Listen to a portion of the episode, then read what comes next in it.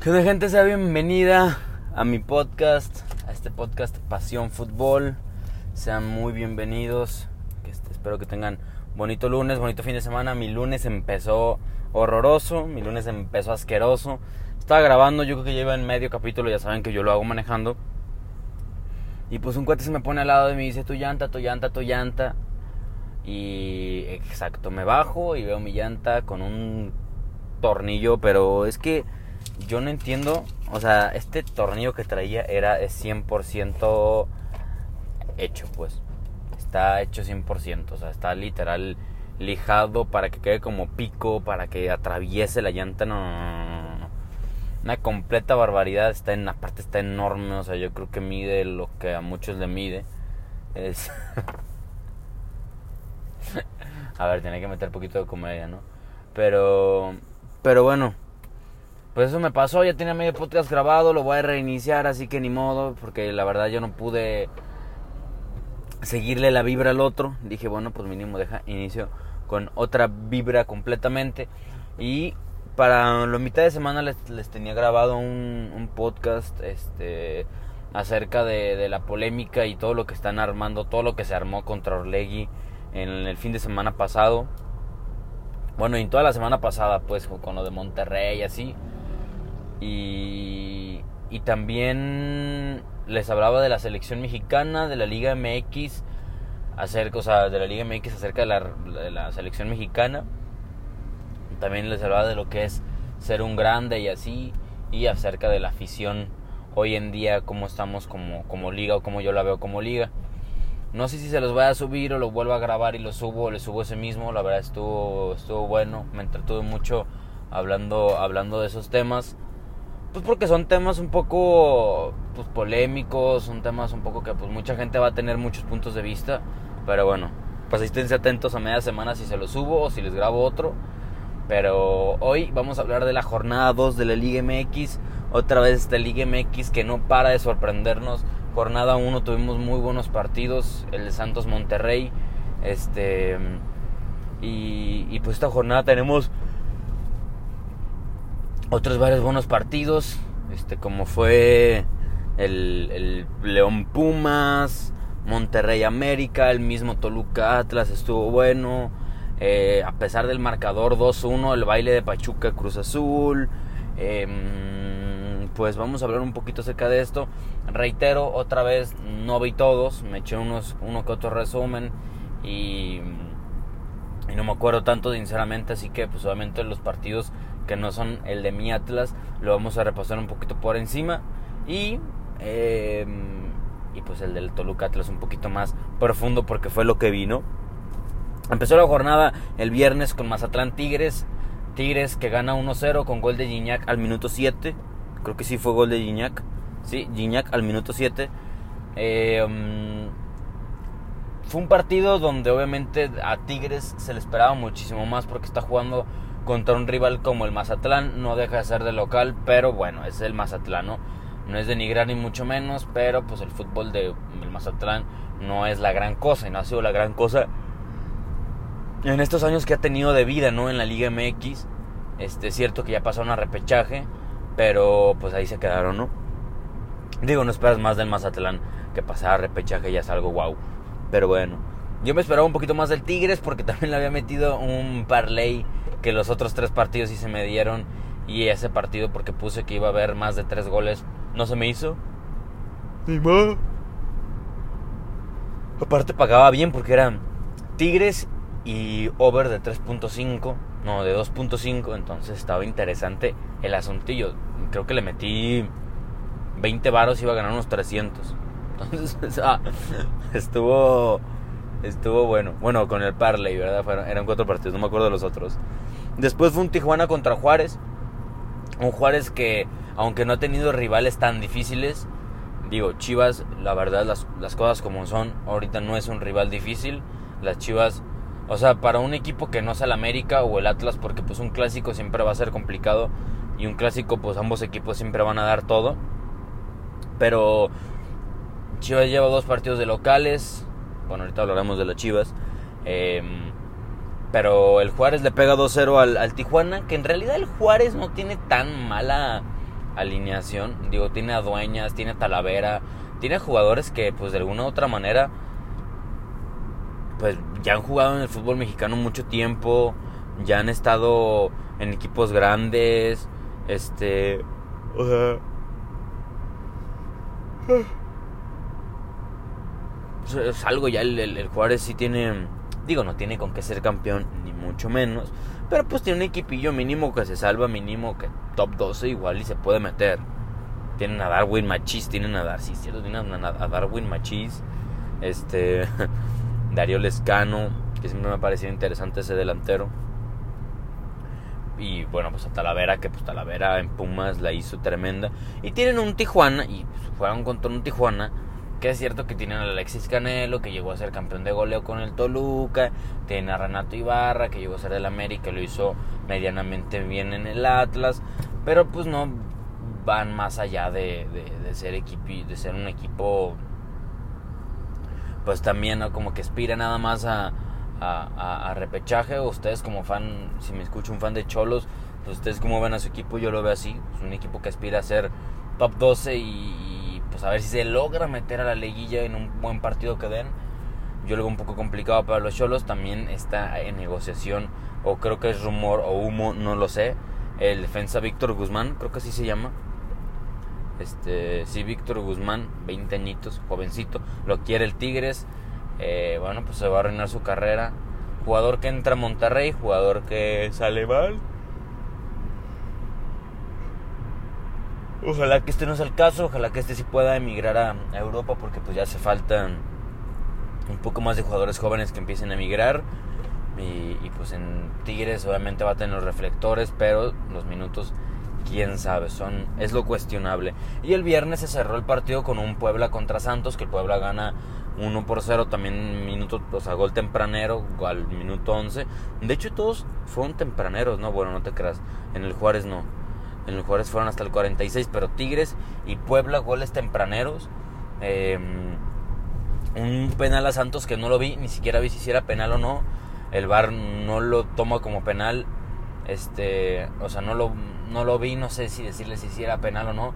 La cuestión es de que yo lo que creo es toda esta campaña que se le ha hecho contra Orlegui, todo esto que se ha hablado de que si Orlegui esto, Orlegui otro, pues obviamente creo que va a tener un poquito más de peso cuando los árbitros tomen decisiones en el bar, porque mm, pues va a estar la presión, ¿no? Obviamente no, o sea, un árbitro pues no va, no va a querer que lo taches de rata. Porque así como hay muchos que dices, este sí es un vendido, pues debe, hay, también hay varios, puede ser, que pues hagan un trabajo digno y quieran de verdad hacer un trabajo digno, pero igual y la presión de, de la gente del estadio, de los medios, pues puede hacer que tome decisiones tal vez que no son las correctas. Digo, repito, no lo vi, no vi esto de Santos. Así que no sé si era penal o no, pero bueno, Santos ya pierde. El Puebla creo que lleva dos ganados, si no me equivoco. Este, si no me equivoco. El Puebla debería llevar dos ganados. Bueno, no me cargan mis datos. Después fue un León contra Pumas que pues o sea, Pumas lo tenía el partido también con gol tempranero de, dinero, de dinero, de dinero y se estrena, se estrenó del Prete, se estrenó, se estrenó Salvio, pero aún así no le alcanzó a los Pumas para sacar los tres puntos de visitante, ya que el León se lo remontó y le dio vuelta al partido. Este, partidos como este en la Liga MX son increíbles. Son, son muy buenos, son interesantes. Obviamente porque pues muchos goles y muchos goles va a ser algo interesante. Ojalá que nos comportamos como en una MLS.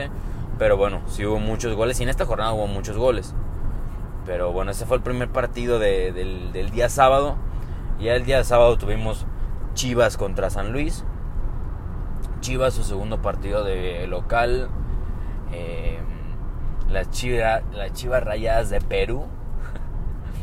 Está el meme ahorita con, lo de Ormeño. Pero, pero sí, las Chivas obviamente juegan aquí en el Omni Life. Su segundo partido de local, su segundo partido de la temporada. Después de hacer una pretemporada pues, taristona porque pues, pierden otro clásico. Em, y pues juegan aquí con su titular, nada más pues sin su, sin su delantero. Pero pues siguen teniendo a gente como el Piojo Alvarado, como Alexis Vega, como no sé si el Chicote esté jugando, creo que eh, el Canelo Angulo, si le dicen el Canelo, bueno, Angulo está lesionado, creo, no sé. Este, pero pues siguen teniendo Mozo, Mier, o sea, están jugando con su titular y, pues que no les alcance para ganarle a San Luis, un equipo que lo venden siempre como grande, como mediático, como el más querido, que dicen que metieron 18 mil personas, pero yo ahí no vi más de 5 mil en el estadio. Digo, no fui, pero pues en, las fotos que, que hay en, en las redes sociales. Así que, pues, quién sabe qué está pasando con las Chivas. Obviamente la gente no está contenta, la gente no está contenta haber empezado contra Juárez y San Luis y nomás tener un punto. Y obviamente dos partidos de local que, pues, de local de alguna manera tienes un poquito más de preferencia y más si también me vendes que tienes al mejor jugador mexicano de la liga, ¿no? Le hace falta estas Chivas, la cadeneta ya desapareció. La cadeneta la mató Coca y pues ahorita dos partidos jugados de local, un punto. Que en realidad, si te, o sea, hay, en, hay calendarios que en realidad un punto de dos partidos no está tan mal. Pero pues es que eres Chivas y jugaste contra Juárez, contra San Luis y los dos de local y que tengas un puntito, sí está medio, medio, que te tiene que preocupar poquito, pues, la verdad. Pero bueno. Eso fue el de Chivas contra San Luis. Después luego Pachuca Cruz Azul. Pachuca que, acuérdense este, de este podcast, Pachuca a la final.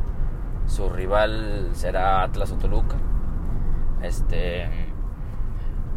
O el AME. el AME, quién sabe. Ahorita hablaremos del AME. Em, pues un Pachuca que aunque gana 2-1, pues jugó muy bien. Jugó mejor que el Cruz Azul. Le metió un baile, por ahí decían. Este. Y nada, bueno, pues el Cruz Azul, la verdad, ahorita, pues. No se ve así como que.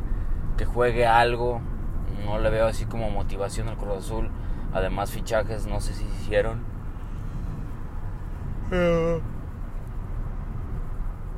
Pero bueno, pues también me imagino que lo anímico para los aficionados, el que tu goleador que te hizo campeón se vaya al equipo rival, yo creo que es algo pues mentalmente que igual y te pega poquito, ¿no? Como, como aficionado al Cruz Azul, digo, a mí si un día Furch se va y juega en las Chivas, bah, me dolería y Furch le tendría un pequeñito resentimiento, la verdad.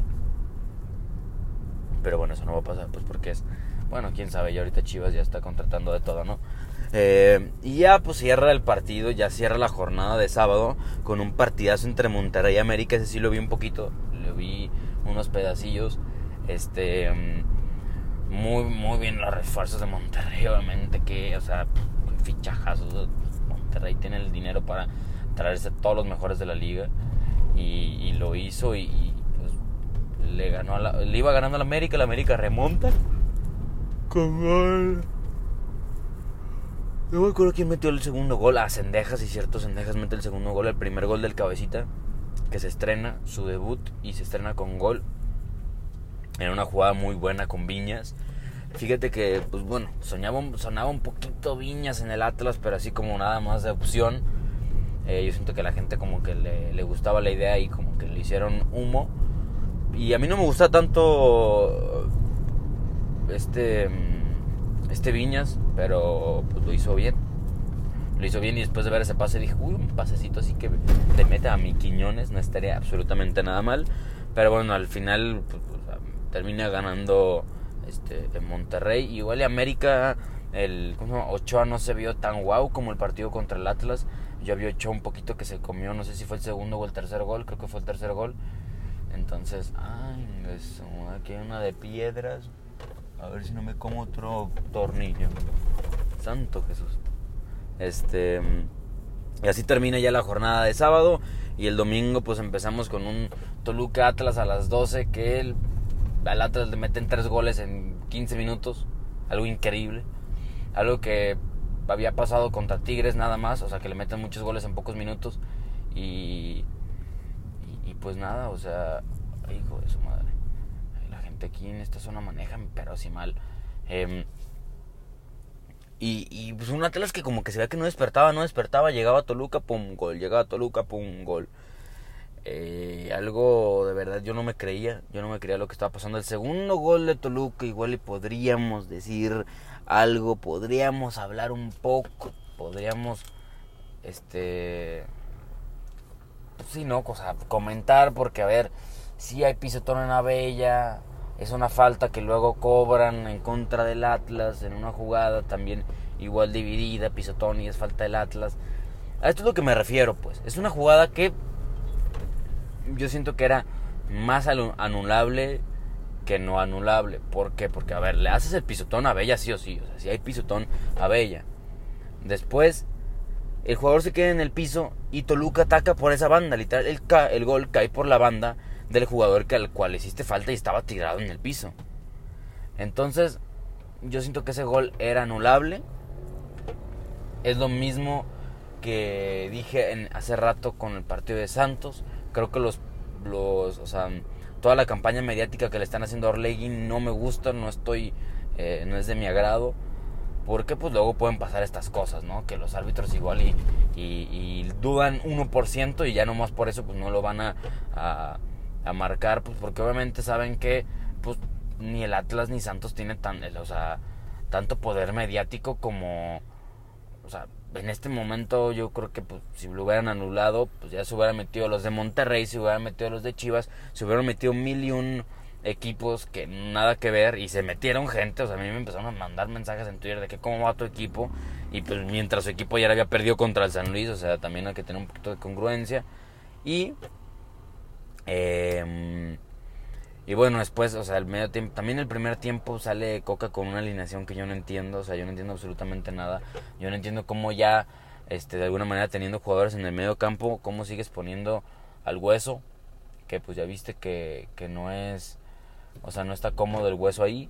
Pero bueno, ahí vas tú y sigues de necio. También ves que Saldívar desde América, desde el partido contra el Cruz Azul no trae nivel. Ahí sigues tú de necio, necio, necio, necio. Pero bueno, porque justo cuando quitan al Gary, justo cuando ya regresan al hueso su posición, el Atlas empieza a jugar bien y tiene un segundo tiempo de maravilla donde no cae el gol, donde llegaron muchísimo. Entraron jugadores que no tenían tantos minutos como Lucas Rodríguez, que lo hace muy bien. A mí me gustó mucho como lo hizo el uruguayo.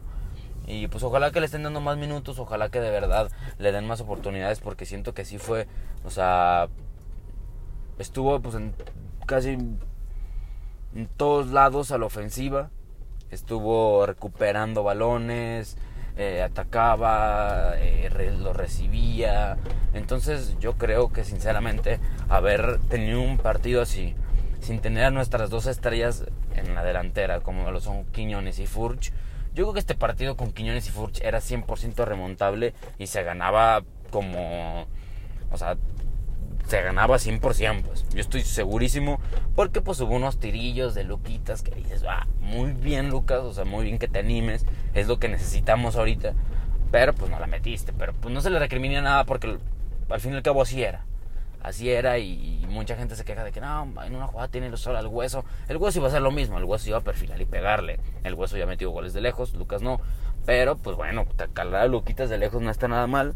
Y ya pues termina el, la jornada con un Necaxa contra, contra Querétaro, un partido 0% vistoso, pero donde el delantero literal eh, hace todo el partido, mete gol, se mete autogol y vuelve a meter el gol, entonces se recupera y, y, pues sí, eso fue el partido de Necaxa contra Querétaro.